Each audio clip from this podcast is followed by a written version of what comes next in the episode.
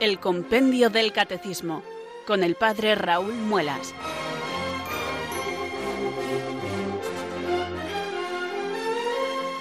Muy buenas tardes, queridos oyentes de Radio María. Son las cuatro, las tres en Canarias. Aquí comienza una nueva edición del Compendio del Catecismo. Reciban desde Talavera de la Reina un saludo muy cordial del Padre Raúl Muelas, que un día más les habla desde estos micrófonos de Radio María, la radio de la Virgen, la fuerza de la esperanza. Sed todos bienvenidos.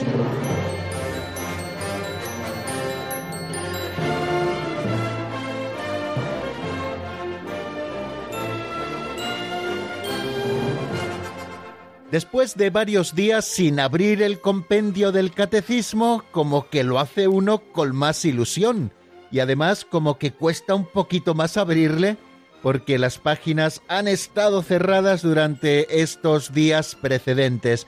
Pero aquí estamos nuevamente, con mucha ilusión, como les digo, eh, abriendo el compendio del catecismo para afrontar este cometido que Radio María nos encomienda de lunes a viernes, todas las tardes, de 4 a 5 en la península, de 3 a 4 en el archipiélago canario, para asomarnos a la doctrina católica contenida en este resumen del Catecismo Mayor de la Iglesia.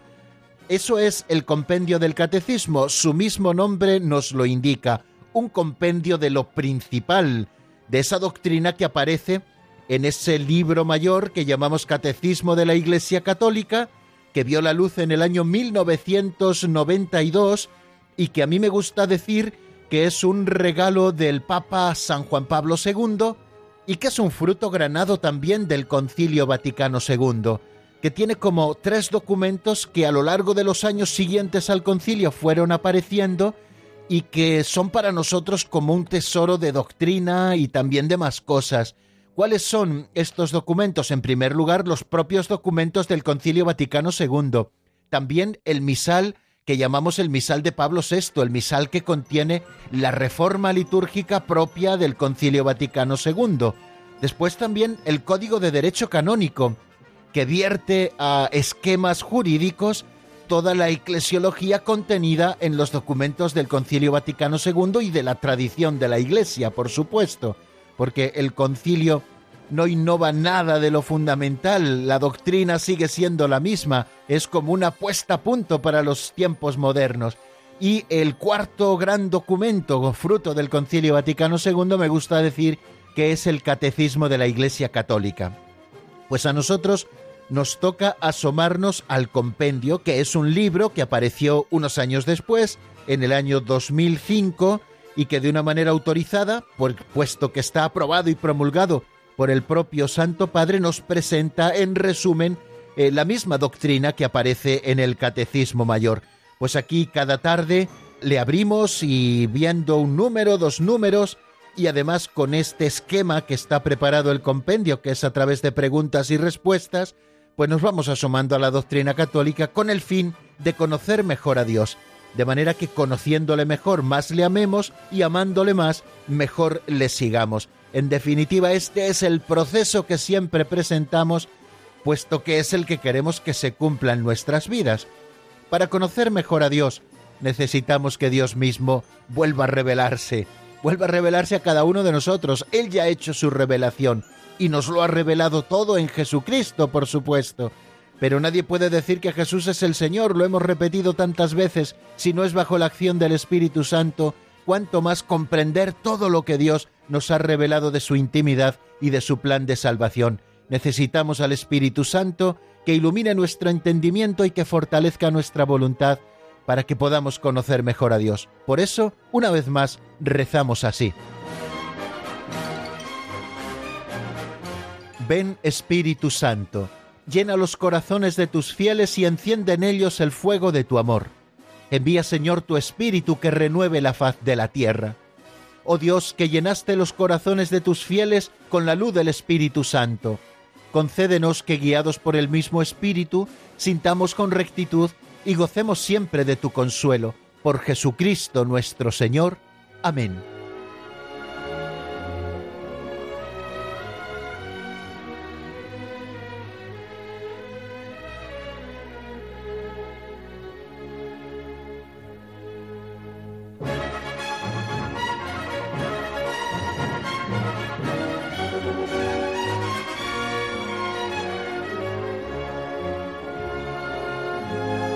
Dicen los especialistas en comunicación que es muy difícil mantener la atención de los oyentes con un mismo tema durante mucho tiempo. Por eso nuestro programa le tenemos sectorizado para poder hacer algunas variaciones en los temas, aunque siempre tengamos como finalidad la misma, conocer la doctrina y aplicarla a nuestra vida. Y por eso comenzamos siempre, cuando hemos hecho ya la oración de invocación al Espíritu Santo, con una pincelada de sabiduría. Es una catequesis aplicada, sencilla, muy simple, partiendo de una historieta, de un cuentecillo, de una narración sencilla, narraciones que se contienen en un libro así titulado Pinceladas de Sabiduría del padre Justo López Melús, un libro que vio la luz hace 30 años por lo menos y que luego después con otros títulos pues se ha ido como reeditando y que ustedes pueden encontrar también en sus librerías religiosas. Bueno, pues estas pequeñas historietas, aparte de captar nuestra atención, y lo hace perfectamente Alberto prestándonos su voz para la lectura de las mismas, pues aparte digo de captar nuestra atención, nos permiten reflexionar sobre algunos temas eh, concretos, algunos temas prácticos de la vida cotidiana de todo cristiano. Unas veces son temas como más importantes, otras veces temas más colaterales, pero como lo que pretendemos es que Cristo tome posesión de todas las potencias de nuestro ser y de todos los rincones de nuestro existir, pues las pinceladas siempre nos vienen muy bien. Hoy vamos a escuchar una que se titula Simbiosis enriquecedora.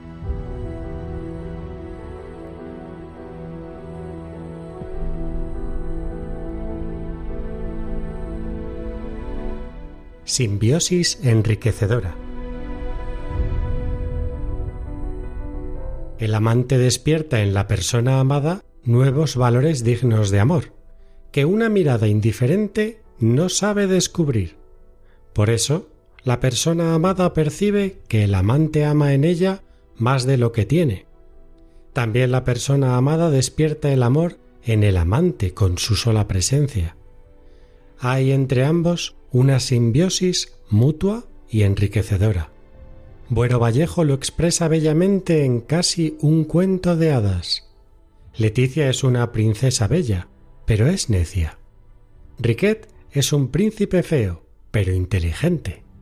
Se enamoran. El amor de Riquet descubre y despierta la inteligencia de Leticia, y el amor que Leticia traspasa su belleza a Riquet. Así se enriquecen y complementan. Como decía Benavente, el que nos considere mejor de lo que somos nos obliga a serlo.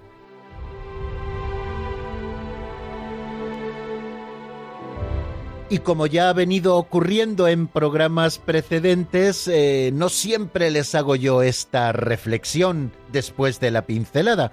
Una reflexión que trata de aplicar de una manera práctica nuestra vida eh, las ideas o alguna de las ideas que hemos escuchado en este pequeño texto. Nos ayudan algunos sacerdotes, hasta ahora sí ha sido.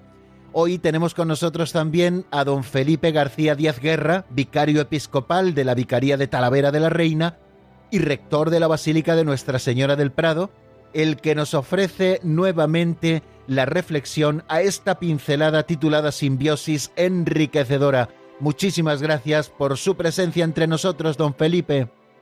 Muchas gracias, querido don Raúl, y una alegría poder compartir este ratito de comentar las pinceladas con los queridísimos oyentes de Radio María. Pues es verdad, el amor es el principal camino para poder conocer lo profundo de las personas. El amor realmente nos hace descubrir los detalles que normalmente la gente corriente no reconoce en el otro. Por eso decía Benedicto XVI esa frase en su carta encíclica de Caritas es, que es casi una petición. Señor, danos un corazón que ve, que ve en la necesidad del hermano, que ve en, en los tesoros que tiene el prójimo y con los cuales podemos entrar en una, una comunión de amor, una complementariedad que de una manera muy particular se rehace vida en la, en la vida de tantos matrimonios que son admirables, que se conocen desde niños. A mí me emociona mucho cuando eh, matrimonios dicen, llevamos 30 años de casados y 10 de novios. Tantos años de conocimiento recíproco, de compartir alegrías, también de compartir tristezas y preocupaciones. Cuando no va a haber crisis? Pero es verdad, el amor hace posible la complementariedad. Hay que tener la belleza, claro que sí, del amor que nos aporta la, princesa Leticia de este cuento de Pueblo Vallejo, pero también la inteligencia de Riquel. Los dos, queriéndose, amándose, pueden atesorar una gran riqueza que no se guardan para ellos mismos, sino que precisamente en su complementariedad, en su amor, pueden compartir a los demás. ¿Cuántas familias que son un verdadero regalo para la vida de la sociedad son fruto de esa entrega de amor, de esa fidelidad, de ese camino siempre por estrenar que hace posible esos ojos que permiten reconocer los grandes tesoros que tiene el corazón del hermano. Y es verdad, ese camino del amor es el que nos mejora. ¿Quién no quiere mejorar en su vida, en la relación con los demás? ¿Quién no quiere mejorar el ámbito de su familia, el ámbito del trabajo, el ámbito del, del vecindario? Oye, fíjate la pincelada de hoy que te invita sobre todo a que tengas ese filtro en los ojos que hacen descubrir en las personas todo ese gran tesoro que está oculto para los que no aman. Un camino que hoy las pinceladas nos invitan a recorrer y sobre todo a vivir. Seamos valientes para descubrir que ese camino del amor es un camino que está siempre por estrenar, un camino de conocimiento, de crecimiento personal y sobre todo un camino de felicidad.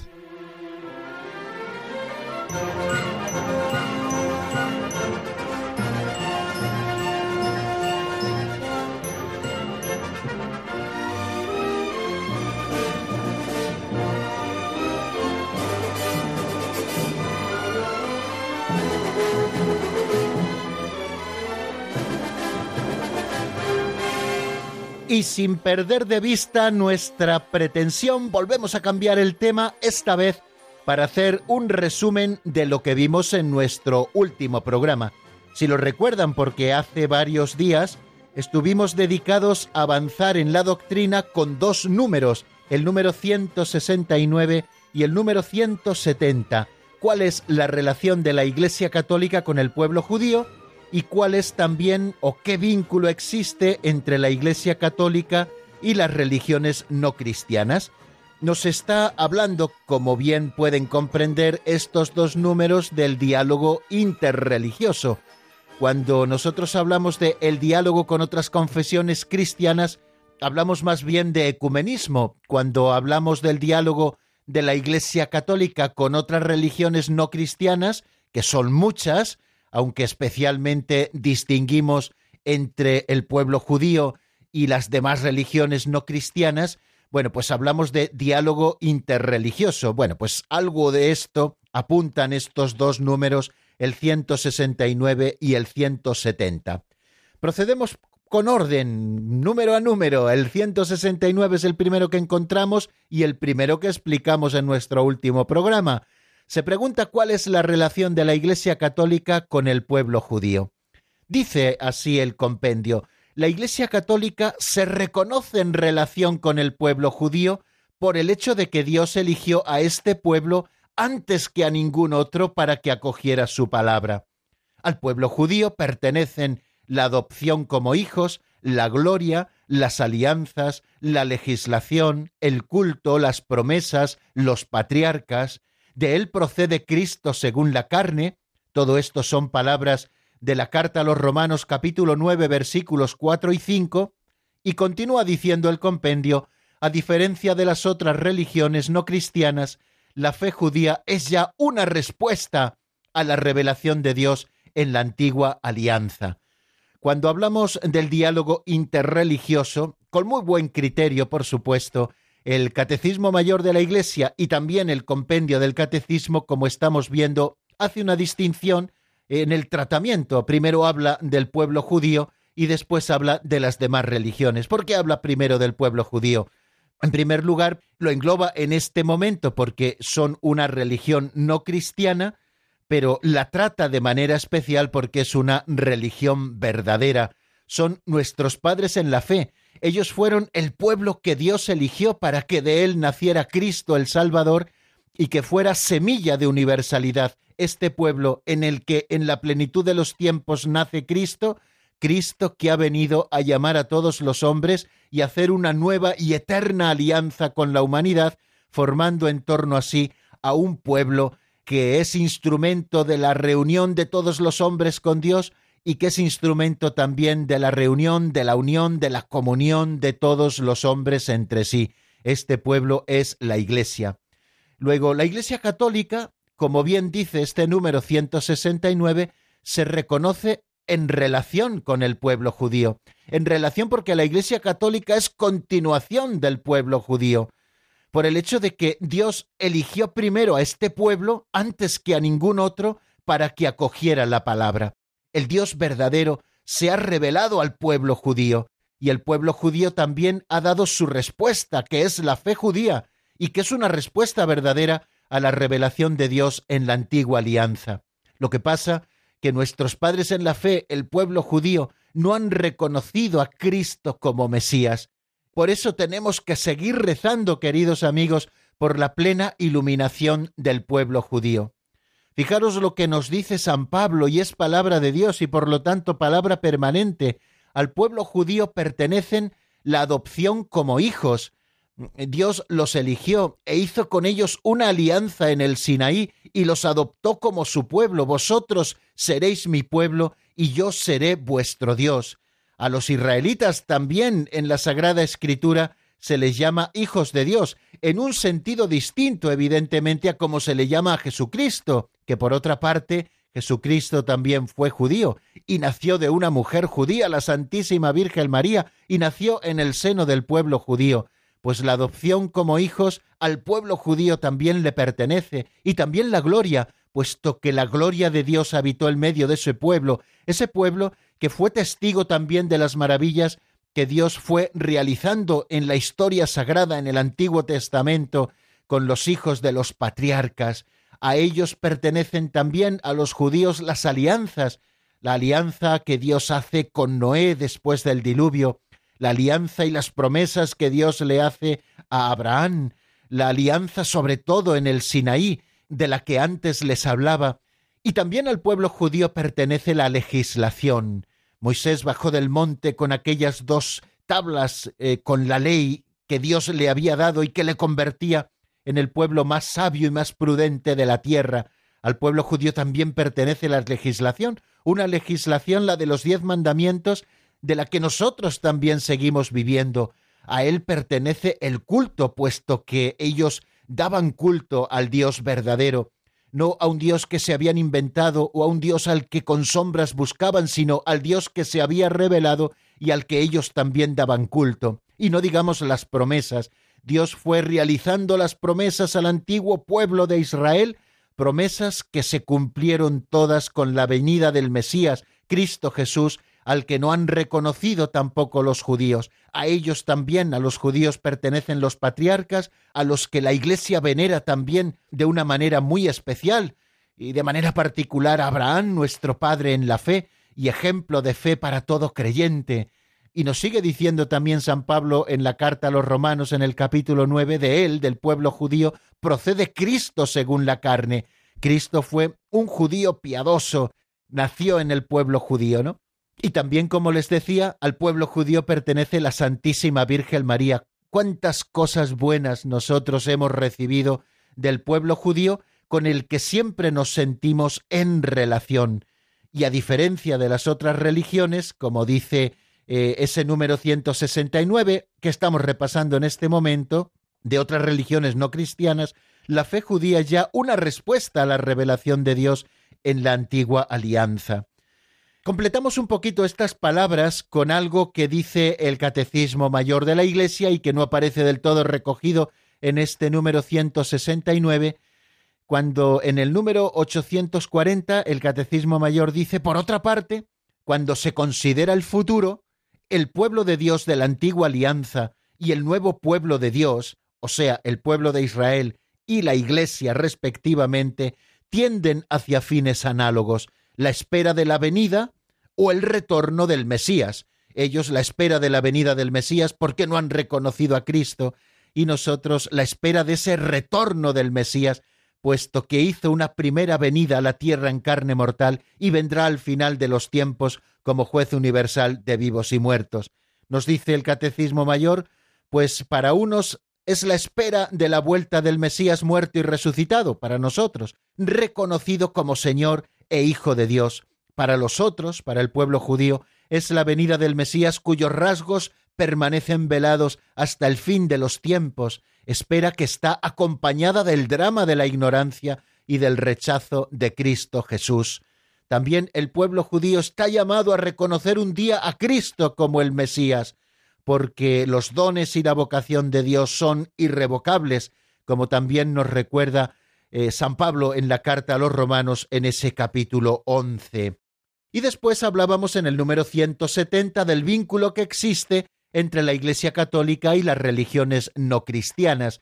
Yo les daba como fuente para el estudio de este número, y además también se lo ponía de deberes, el leer la Declaración Nostra Aetate del Concilio Vaticano II, un documento firmado por el Papa Pablo VI del año 1965, que nos habla de las relaciones de la Iglesia con las religiones no cristianas, también con el pueblo judío. Bueno, pues el número 170 nos dice el vínculo entre la Iglesia católica y las religiones no cristianas proviene ante todo del origen y el fin comunes de todo el género humano. La Iglesia católica reconoce que cuanto de bueno y verdadero se encuentra en las otras religiones viene de Dios, es reflejo de su verdad, puede preparar para la acogida del Evangelio y conducir hacia la unidad de la humanidad en la Iglesia de Cristo.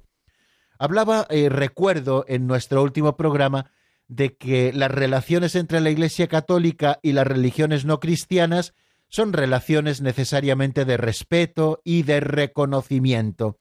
En primer lugar, por ese vínculo que proviene del origen y el fin comunes a todo el género humano. Todos los hombres forman una única comunidad y tienen un mismo origen, puesto que Dios hizo habitar a todo el género humano sobre la entera faz de la tierra. Tienen también un único fin último, Dios, cuya providencia, testimonio de bondad y designios de salvación se extienden a todos hasta que los elegidos se unan en la ciudad santa. La Iglesia reconoce, por tanto, en las otras religiones la búsqueda entre sombras e imágenes del Dios desconocido pero próximo ya, que es Él quien da a todos vida, el alimento y todas las cosas, y quiere que todos los hombres se salven. Así la Iglesia aprecia todo lo bueno y verdadero que puede encontrarse en las diversas religiones como una preparación al Evangelio y como un don de aquel que ilumina a todos los hombres para que al fin tengan vida. También apuntábamos así de una manera muy sencilla, y con esto quiero terminar, que en su comportamiento religioso los hombres también han mostrado límites y errores que han desfigurado en ellos la imagen de Dios. Es Lumen Gentium en el número 16 la que nos dice que con demasiada frecuencia los hombres, engañados por el maligno, se pusieron a razonar como personas vacías y cambiaron el Dios verdadero por un ídolo falso, sirviendo a las criaturas en vez de al Creador otras veces viviendo y muriendo sin Dios, en este mundo están expuestos a la desesperación más radical. Estas palabras urgen, queridos amigos, a la Iglesia Católica a seguir predicando a Cristo hasta los confines del mundo, para que nadie viva y muera expuesto a la desesperación más radical y para que los hombres nunca más sirvan a los falsos ídolos. Bueno amigos, pues hasta aquí nuestro resumen. Damos un pasito adelante hacia nuevos horizontes.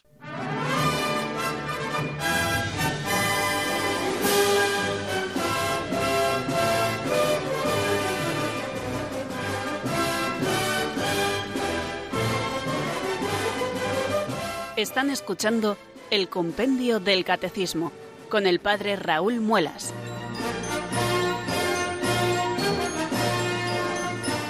Continuamos, queridos oyentes, avanzando en el estudio del compendio del catecismo y lo hacemos con el número 171, que es el siguiente que nos encontramos al avanzar. que se pregunta qué significa la afirmación fuera de la Iglesia no hay salvación.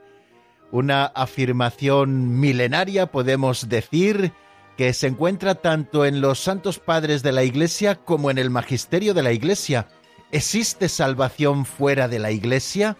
Bueno, vamos a ver qué es lo que nos dice, qué es lo que nos enseña el compendio del catecismo a este propósito. Número 171. ¿Qué significa la afirmación? Fuera de la Iglesia no hay salvación. Vamos a escucharlo primero en la voz de Marta Jara.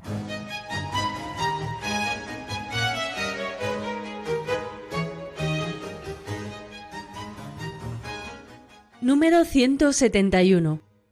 ¿Qué significa la afirmación fuera de la Iglesia no hay salvación?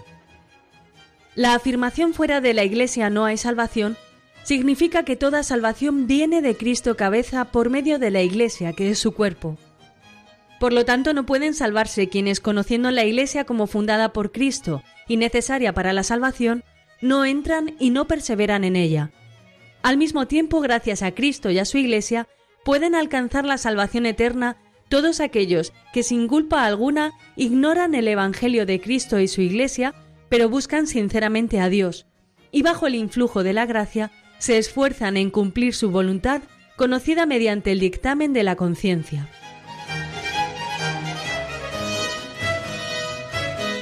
Preciosa explicación, queridos amigos, como hemos escuchado la que nos da el compendio del catecismo a este número 171.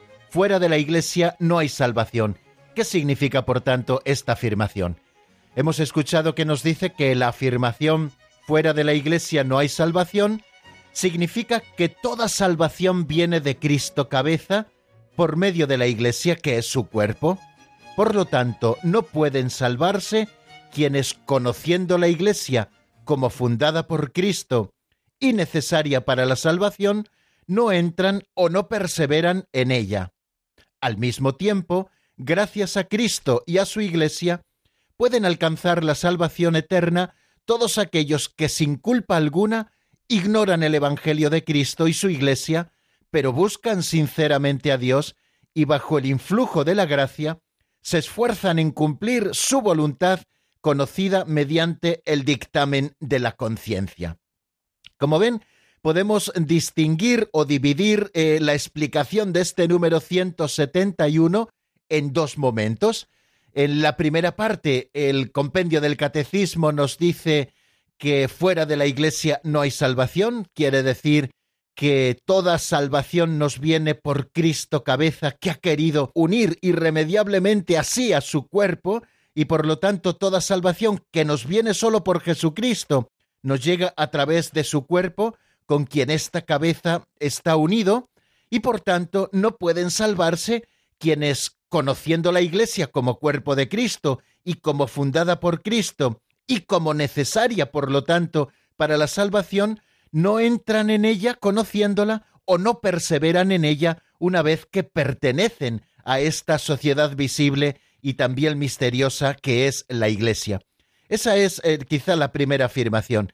¿Cómo entender esta afirmación, por tanto, tantas veces repetida por los padres de la Iglesia?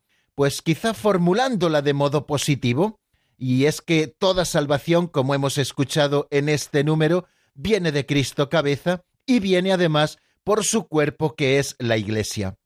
El Concilio Vaticano II, en Lumen Gentium número 14, estamos citando a propósito de la Iglesia esta constitución dogmática sobre la Iglesia del Concilio Vaticano II, pues bien, en el número 14 nos dice que el Santo Sínodo, basado en la Sagrada Escritura y en la tradición, enseña que esta Iglesia peregrina, es decir, aquella a la que nosotros pertenecemos y que tiene una estructura visible en este mundo, que está gobernada por el Santo Padre y por los obispos en comunión con él, que en cada diócesis representan a Cristo, y hacen visible también con el pueblo de Dios que vive en comunión esta única iglesia de Jesucristo que es católica, bueno, pues nos enseña que esta iglesia es necesaria para la salvación. Cristo, en efecto, es el único mediador.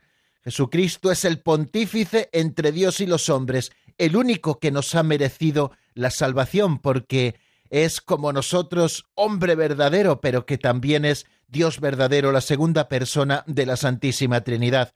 Él es el único mediador y el único camino de la salvación que se hace presente, así lo ha querido Él, a través de su cuerpo, que es la Iglesia. Y Él, al inculcar con palabras bien explícitas la necesidad de la fe y del bautismo, eh, así lo dijo precisamente antes de ascender al cielo, cuando dio esas últimas pautas a sus apóstoles, ¿no? Id al mundo entero y bautizad a aquellos que crean en el nombre del Padre y del Hijo y del Espíritu Santo. Aquel que crea se salvará, el que se resista a creer será condenado. Es palabra de Dios, pues Jesucristo, al inculcar con palabras bien explícitas la necesidad de la fe y del bautismo, como nos dice Lumen Gentium número 14, confirmó al mismo tiempo la necesidad de la Iglesia, en la que entran los hombres por el bautismo como si fuera una puerta. Nosotros a veces preguntamos de bromas cómo se entra la iglesia, decimos por la puerta. Bueno, ¿y cuál es la puerta de la iglesia para pertenecer a ella? Pues esa puerta es el bautismo. Por lo tanto, siendo consecuentes con esta afirmación, decimos que no podrían salvarse los que sabiendo que Dios fundó por medio de Jesucristo la Iglesia Católica como necesaria para la salvación, sin embargo, no hubiesen querido entrar o no hubiesen querido perseverar en ella. E, esto en cuanto a la explicación de la primera parte de ese número 171, que como les digo tiene como fuente este texto del Concilio Vaticano II, que ustedes pueden leer completamente si van a la Constitución Dogmática sobre la Iglesia Lumen Gentium en el número 14. Ahora bien, y así continúa diciéndonoslo el número 171. Esta afirmación no se está refiriendo a los que sin culpa suya no conocen a Cristo y a su Iglesia, muchos que vivieron antes de Cristo y de su Iglesia, otros muchos que quizá no tienen noticia de la Iglesia, no han podido conocerla, no conocen su doctrina, no han conocido a Jesucristo. Bueno, pues ¿qué nos dice la Iglesia a propósito de estos? Eh, la fuente la encontramos también en Lumen Gentium en el número 16. Nos dice que los que sin culpa suya no conocen el Evangelio de Cristo y su Iglesia, pero buscan a Dios con sincero corazón e intentan en su vida, con la ayuda de la gracia, hacer la voluntad de Dios conocida a través de lo que les dice su conciencia, pueden conseguir también la salvación eterna.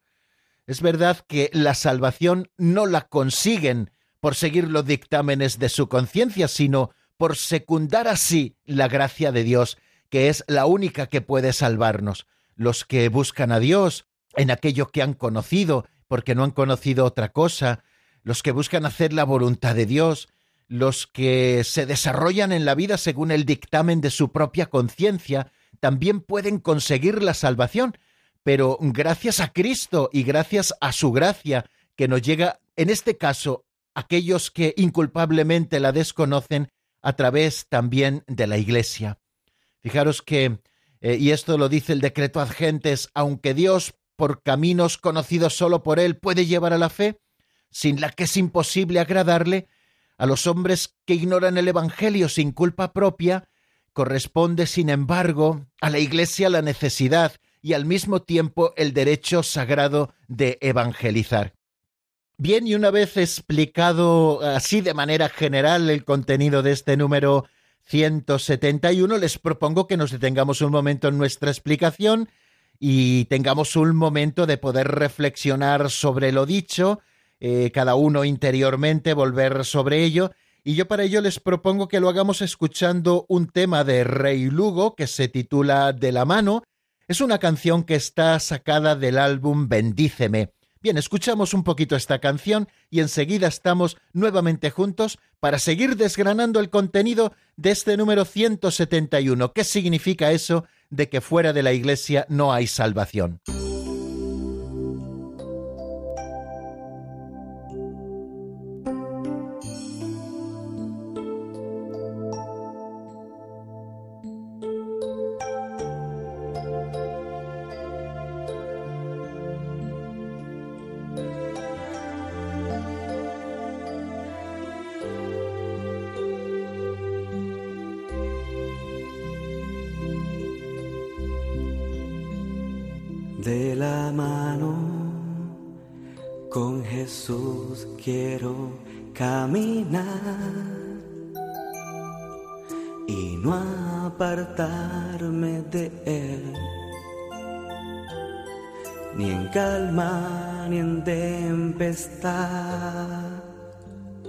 De la mano con Él hasta el final. Él nos bendecirá y los pecados perdonará. Seremos libres para amar. Ve con Él, ve con Él, ve con Él, ve con Él, ve con Él, para siempre. Ve con él, ve con él, ve con él, ve con él, ve con él, siempre presente.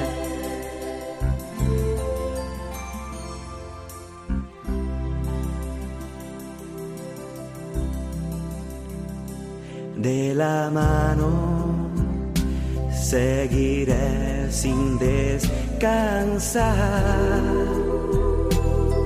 sus huellas no borraré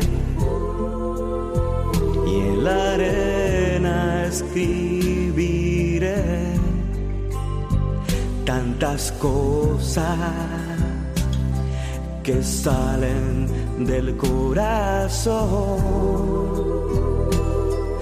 Es más que una inspiración, es una nueva unción que solo Dios nos dará. Ve con Él, ve con Él, ve con Él, ve con Él, ve con Él. Ve con Él, ve con Él, ve con Él, ve con Él siempre presente.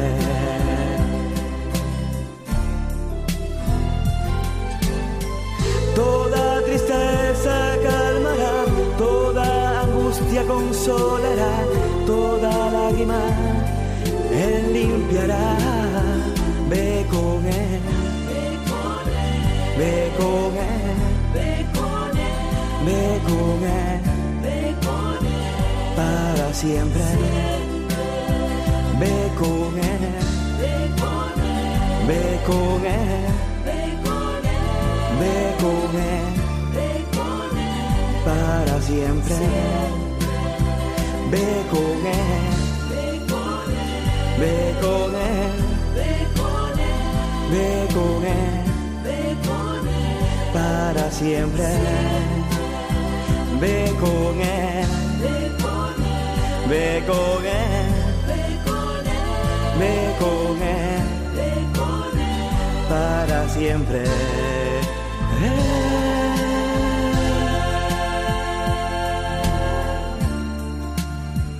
Para siempre.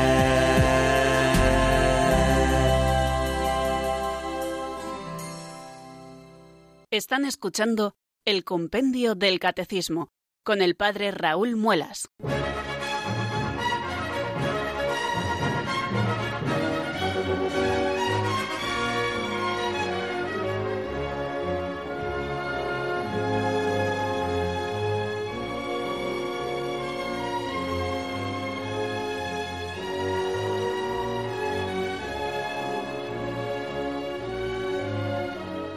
Continuamos, queridos amigos, en la sintonía de Radio María y estamos en el compendio del Catecismo. Nos estamos ocupando hoy del número 171, que significa la afirmación fuera de la Iglesia no hay salvación. Una afirmación no carente de cierta polémica por parte de diferentes grupos, algunos de fuera y otros también de dentro de la Iglesia. Esta afirmación quiere decir que toda salvación nos viene a través de Cristo cabeza y como Cristo cabeza ha querido unir siempre así a su esposa, a la Iglesia Católica, toda salvación nos viene también a través de la Iglesia Católica. Quiere decir que todo aquel que conociendo a Jesucristo y conociendo a la Iglesia la rechazan o se salen de ella, están poniendo en riesgo, en peligro su salvación. Y también nos dice este número que aquellos que de manera inculpable desconocen a la Iglesia Católica pueden alcanzar la salvación eterna, eh, los que, repito, sin culpa alguna ignoran el Evangelio de Cristo y su Iglesia, pero que buscan sinceramente a Dios bajo el influjo de la gracia y se esfuerzan en cumplir su voluntad conocida mediante el dictamen de la conciencia. Es lo que se ha conocido también en la teología como la vía moral, aquellos que desconocen al Dios verdadero y que desconocen cuál es su voluntad, pues siguiendo los preceptos de la ley natural y tratando de buscar a Dios, pues así pueden salvarse, no porque se salven a sí mismos, porque toda salvación nos viene de la gracia, sería como una manera misteriosa por esos caminos que solo Dios conoce y que solo Dios tiene, pues estos caminos les harían pertenecer, aunque ellos lo desconozcan, a la Iglesia católica. El Papa San Juan Pablo II quiso dar respuesta a algunas opiniones erróneas o confusas que estuvieron presentes en discusiones teológicas y también entre grupos y asociaciones eclesiales eh, según la cual decían que entonces no tenía verdadero vigor esta afirmación de que fuera de la Iglesia no hay salvación. Y hablaban del carácter limitado, por lo tanto, de la revelación de Cristo, que sería limitado y que encontraría un complemento en las demás religiones, como si la verdad sobre Dios no pudiera ser captada y manifestada en su totalidad por ninguna religión y tampoco por el cristianismo y ni siquiera por el mismo Jesucristo. Nos decía el Papa que es erróneo considerar a la Iglesia como un camino de salvación más junto con las otras religiones que serían complementarias a la Iglesia, y pide que se excluya una cierta mentalidad que piensa que una religión vale lo mismo que la otra. No debemos olvidarlo nunca. La Iglesia es instrumento universal de salvación. Esto lo dice también Lumen Gentium en el número 9 y nos lo dice el catecismo al considerar que la Iglesia es en este mundo el sacramento de la salvación, el signo y el instrumento de la comunión con Dios y de la comunión también entre todos los hombres. Y esta ha sido la posición de la Iglesia desde sus comienzos, durante sus dos primeros milenios de existencia, y lo sigue siendo hoy. Pero hemos de tener a la vista que la afirmación de que no hay salvación fuera de la Iglesia no se está refiriendo a los que sin culpa suya no conocen a Cristo y a la Iglesia por él fundada. Y precisamente por esto viene a dar respuesta el Concilio Vaticano II y también el número 171 del Compendio del Catecismo al decirnos que los que buscan a Dios con corazón sincero e intentan en su vida con la ayuda de la gracia hacer la voluntad de Dios conocida a través de lo que les dice su conciencia, pueden conseguir la salvación eterna pero solo para aquellos que de una manera inculpable desconocen a Cristo y a su Iglesia. Por eso afirmamos que todos aquellos que rechazan la doctrina de Cristo, que evaden la pertenencia a la Iglesia, o que se separan formalmente o informalmente de ella, que es el instrumento de salvación que Dios mismo nos ha dado, y esto lo hacen con pleno conocimiento y con pleno consentimiento, ponen en grave peligro su salvación eterna. Ahora bien, tenemos que tener a la vista también otra cosa. No significa que todos los que pertenecemos a la Iglesia Católica estemos automáticamente salvados por el hecho de pertenecer a ella. Eh, ya lo decíamos hace unos días, que no basta una pertenencia externa, sino que se trata de una pertenencia de corazón. Es necesaria nuestra cooperación a las gracias que nos vienen de Cristo a través de la Iglesia para poder conseguir esta salvación. La salvación es un don gratuito de Dios, pero que está reclamando nuestra cooperación. No basta la pertenencia meramente externa a la Iglesia católica para obtener esa salvación. Es necesario también cooperar a la gracia. Por eso la Iglesia no cesa. Así terminábamos hace un momento antes de la canción con ese número siete del decreto ad gentes. Aunque Dios por caminos conocidos solo por Él puede llevar a la fe, sin la que es imposible agradarle, a los hombres que ignoran el Evangelio sin culpa propia, corresponde, sin embargo, a la Iglesia la necesidad y al mismo tiempo el derecho sagrado de seguir evangelizando para que todos los hombres lleguen al conocimiento de la verdad, porque no olvidemos nunca, Dios quiere que todos los hombres se salven y lleguen al conocimiento de la verdad. Bueno amigos, yo creo que hasta aquí la explicación de nuestro programa de hoy. Eh, mañana, si Dios quiere, seguiremos con el número 172. Yo les propongo que escuchemos algunos compases de un tema titulado Solo para él del grupo argentino Refugio.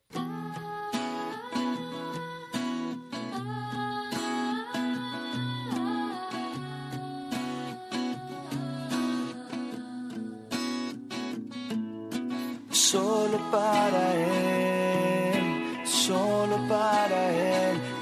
alabanza. Solo para él, solo para él la alabanza.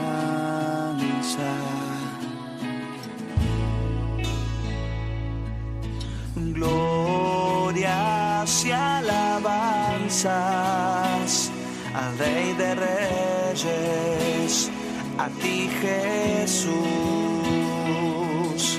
Glorias y alabanzas al Rey de Reyes,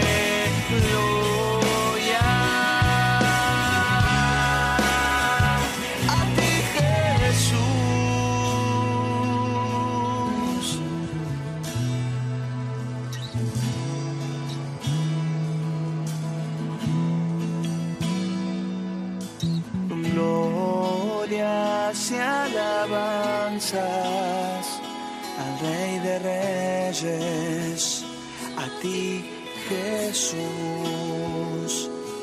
Glorias y alabanzas al Rey de Reyes, a ti Jesús. Están escuchando el Compendio del Catecismo con el Padre Raúl Muelas. Bien amigos, no nos queda tiempo para más y mañana seguiremos si Dios quiere. Tenemos mucho tema, pero si Dios quiere, seguimos mañana a las cuatro en punto en la península, a las tres en Canarias. La bendición de Dios Todopoderoso, Padre, Hijo y Espíritu Santo, descienda sobre vosotros y permanezca para siempre. Amén. Hasta mañana si Dios quiere, amigos.